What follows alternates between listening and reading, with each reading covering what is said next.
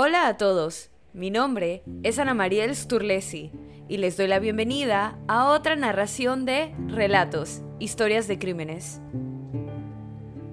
Apodada el Ángel de la Muerte, Janine Jones es una asesina en serie convicta que cumple condena por el asesinato e intento de asesinato de varios niños en Texas. Creen que Jones pudo haber matado hasta 60 niños mientras trabajaba como enfermera pediátrica, y esta es su historia. En la década de los 70, Janine Jones asistió a la Escuela Vocacional de Enfermería del Distrito en San Antonio, Texas. Le fue bien en el programa de un año. La mayoría de sus calificaciones fueron de 90, y cuando tomó su examen de licencia el 18 de octubre de 1977, obtuvo una puntuación de 559, más de 200 puntos por encima de la calificación aprobatoria.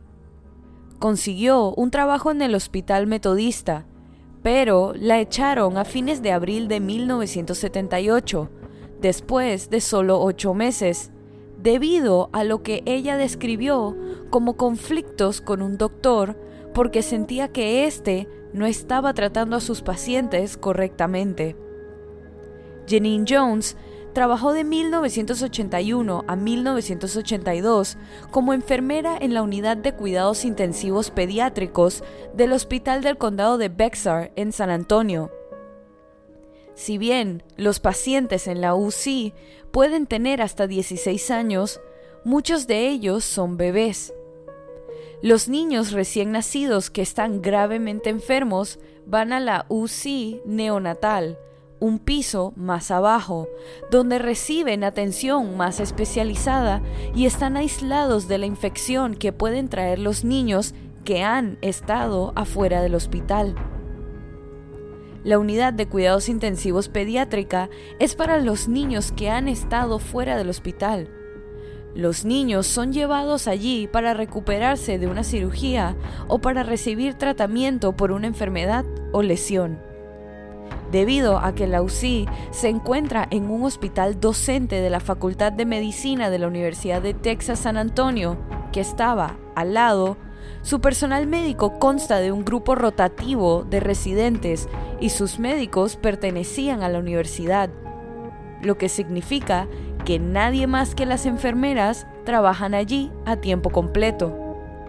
Por lo tanto, en la UCI pediátrica, incluso más que en la mayoría de las salas de los hospitales, las enfermeras tenían una presencia extremadamente fuerte.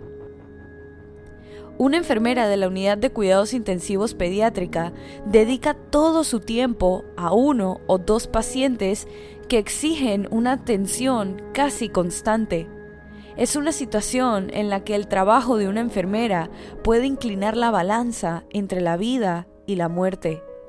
Las enfermeras que eligen trabajar en la UCI lo hacen porque les gusta ese tipo de desafío de alta presión. Janine Jones rápidamente llegó a pensar en sí misma como una enfermera de la unidad de cuidados intensivos. Después de pasar sus primeros tres meses en el hospital del condado de Bexar, trabajando de 11 pm hasta las 7 am, Janine se mudó al turno de las 3 pm hasta las 11 de la noche. Pero el condado de Bexar, al igual que muchos hospitales, tenía escasez de enfermeras y Janine con frecuencia se ofrecía como voluntaria para trabajar horas extra. A pesar de ser una enfermera relativamente nueva, el entusiasmo, el conocimiento y la habilidad técnica de Janine impresionaron a todos, especialmente su extraordinario talento para poner vías intravenosas.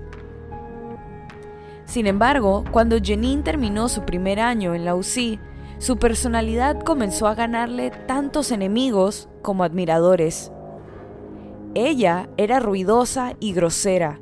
Tenía opiniones firmes sobre los médicos, otras enfermeras, la atención al paciente, el hospital, y las expresó todas sin dudarlo.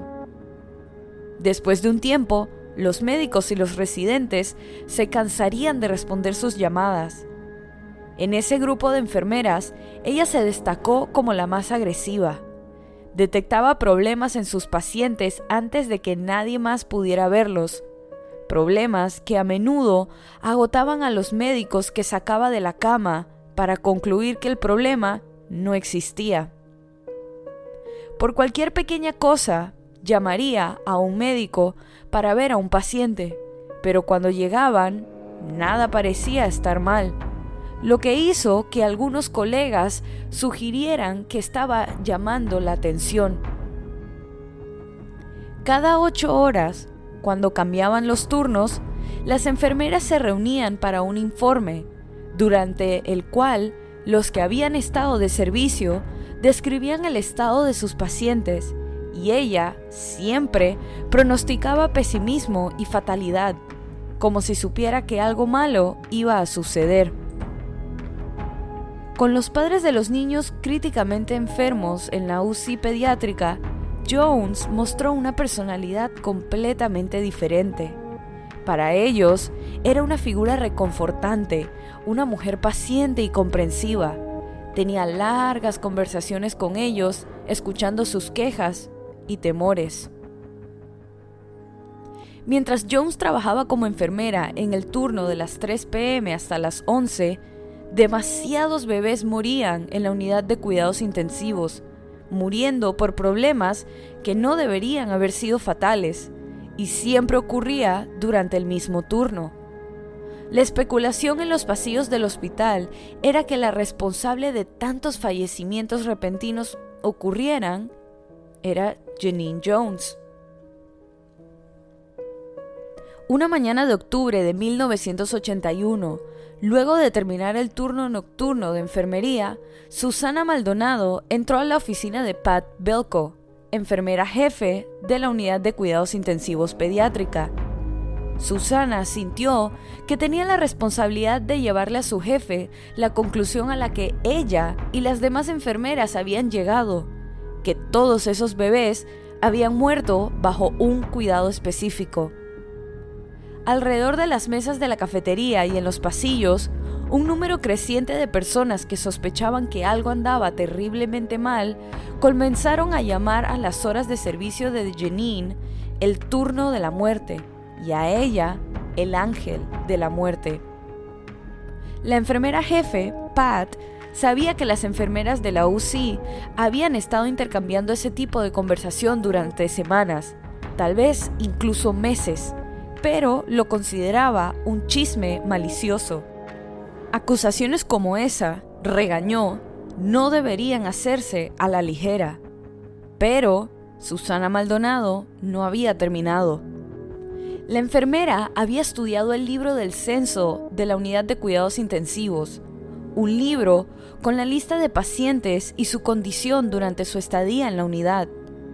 Había averiguado cuántos niños habían muerto durante emergencias repentinas y en qué turno de enfermería habían ocurrido las muertes.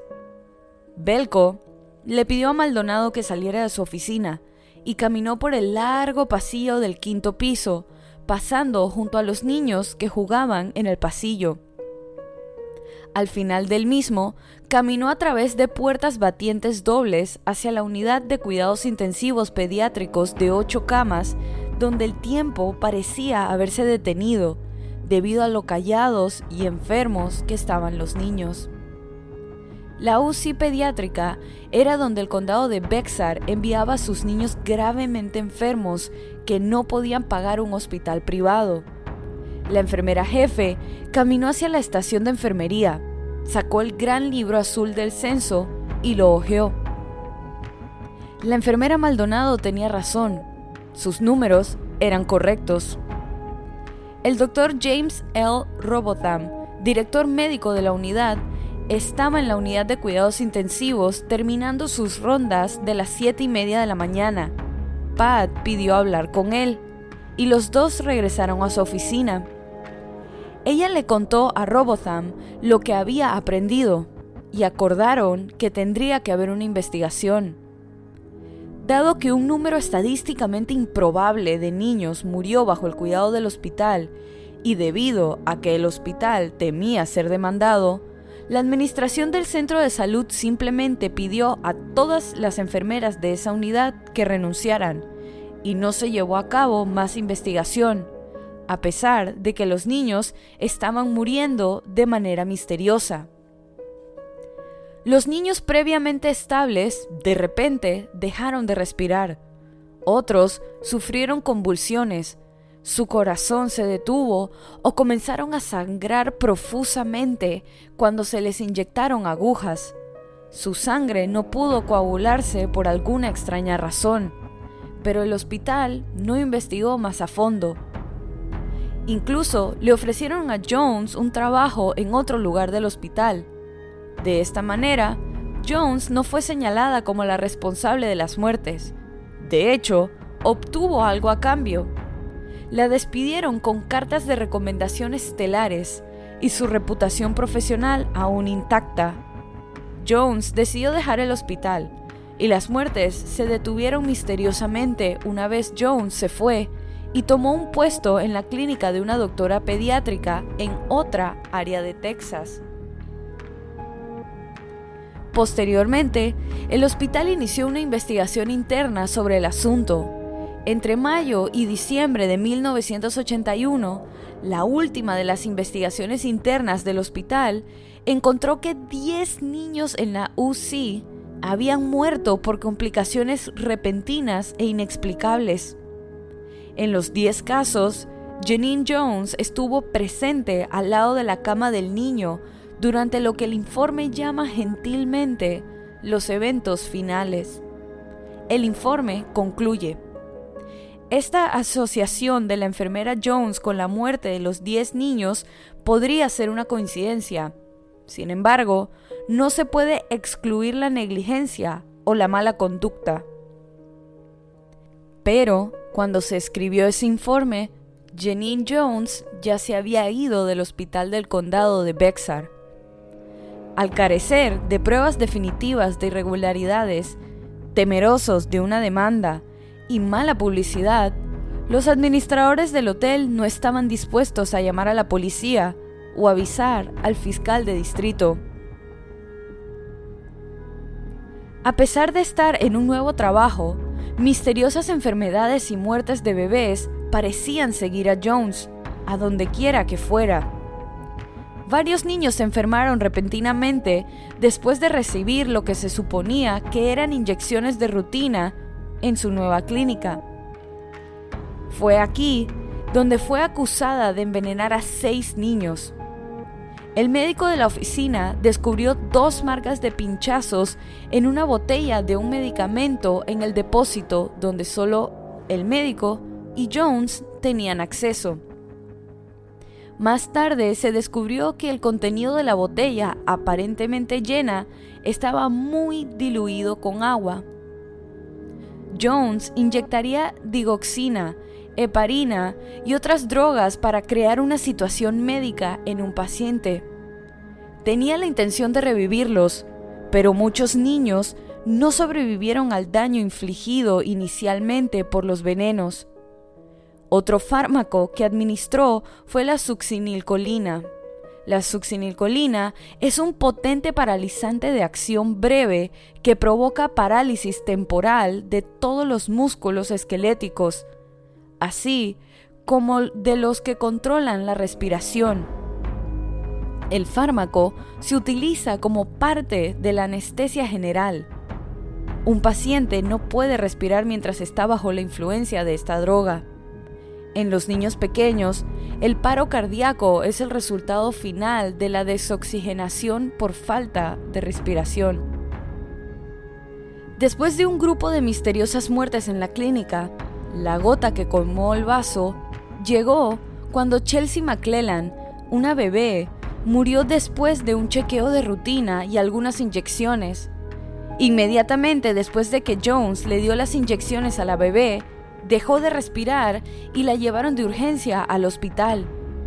En lugar de administrar la vacuna, Janine Jones inyectó a la niña indefensa tres veces con succinilcolina. Tal como la última vez, cuando Jones se marchó del pueblo, las muertes misteriosas de niños cesaron. Esta muerte inició una investigación criminal y, con múltiples testimonios condenatorios sobre la serie de niños misteriosamente muertos bajo el cuidado de Jones, fue declarada culpable y sentenciada a 99 años de prisión por el asesinato de Chelsea McClellan. Poco tiempo después, Jones fue acusada nuevamente, esta vez por intentar matar a Rolando Santos, de cuatro semanas de edad, con una dosis letal de heparina, un anticoagulante que provocó una hemorragia masiva. Afortunadamente, el niño sobrevivió y Jones fue declarada culpable de intento de asesinato y sentenciada a cumplir 60 años más junto con su sentencia de asesinato de 99 años. A pesar de las largas sentencias, Jones estaba programada para ser liberada en 2018, debido a la ley de liberación obligatoria de Texas, que permite a los reclusos poner su buen comportamiento en el tiempo cumplido para completar sus sentencias antes. Los fiscales de Texas, sin embargo, estaban dedicados a no dejarla en libertad. Después de todo, es muy probable que Jones haya matado a muchos más niños que los dos cargos por los que estaba cumpliendo condena. Un problema es que algunos registros hospitalarios del tiempo de Jones en el hospital del condado de Bexar pueden haber sido destruidos. Las autoridades sospechan que pudo haber matado hasta 60 bebés y niños durante su tiempo como enfermera en las décadas de 1970 y 1980. Para evitar la libertad de Jones, los fiscales locales trabajaron arduamente para encontrar pruebas de los presuntos asesinatos de Jones. Entonces, en mayo de 2017, Janine Jones fue acusada por el asesinato de Joshua Sawyer, uno de los niños que murió de una muerte misteriosa durante su estadía en la unidad de cuidados intensivos del Hospital del Condado de Bexar. Con poco menos de un año, había llegado a la UC de Jones el 8 de diciembre de 1981, en coma y convulsionando, debido a la inhalación de humo después de que un incendio devastara la casa de su familia. Aunque estaba en coma, su actividad cerebral mostraba signos prometedores.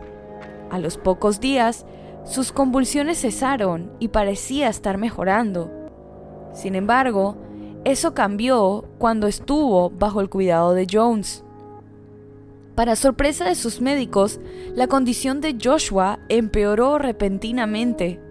Sufrió múltiples paros cardíacos antes de que su corazón se detuviera por completo. Los informes de laboratorio mostraron más del doble de la dosis prescrita de Dilantin, un medicamento anticonvulsivo en su sistema. Al mes siguiente, Janine Jones fue acusada nuevamente, esta vez del asesinato de Rosemary Vega, una niña de dos años con un defecto cardíaco congénito que murió de un paro cardíaco poco después de que Jones le administrara una inyección intravenosa. Desde entonces, Jones ha sido acusada del asesinato de tres niños más, Richard Ricky Nelson, Paul Villarreal y Patrick Zavala. Presuntamente, a todos los niños se le inyectaron altas dosis de relajantes musculares o analgésicos. El 16 de enero de 2020, Jones se declaró culpable del asesinato de Joshua Sawyer de 11 meses como parte de un acuerdo de culpabilidad en el que se retiraron otros cuatro cargos y fue sentenciada a cadena perpetua no será elegible para libertad condicional hasta que tenga aproximadamente 87 años.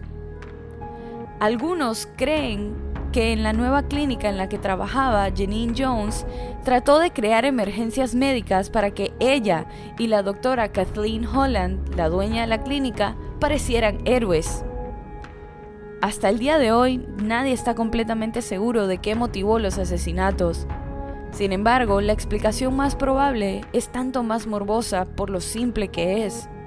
Janine Jones lo hizo para sentirse poderosa e importante, colocándose en medio de un drama de vida o muerte.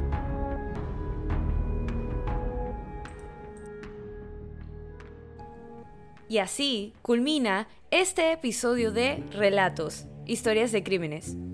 Recuerden pasar por la cuenta de Instagram y dejar su opinión de este caso.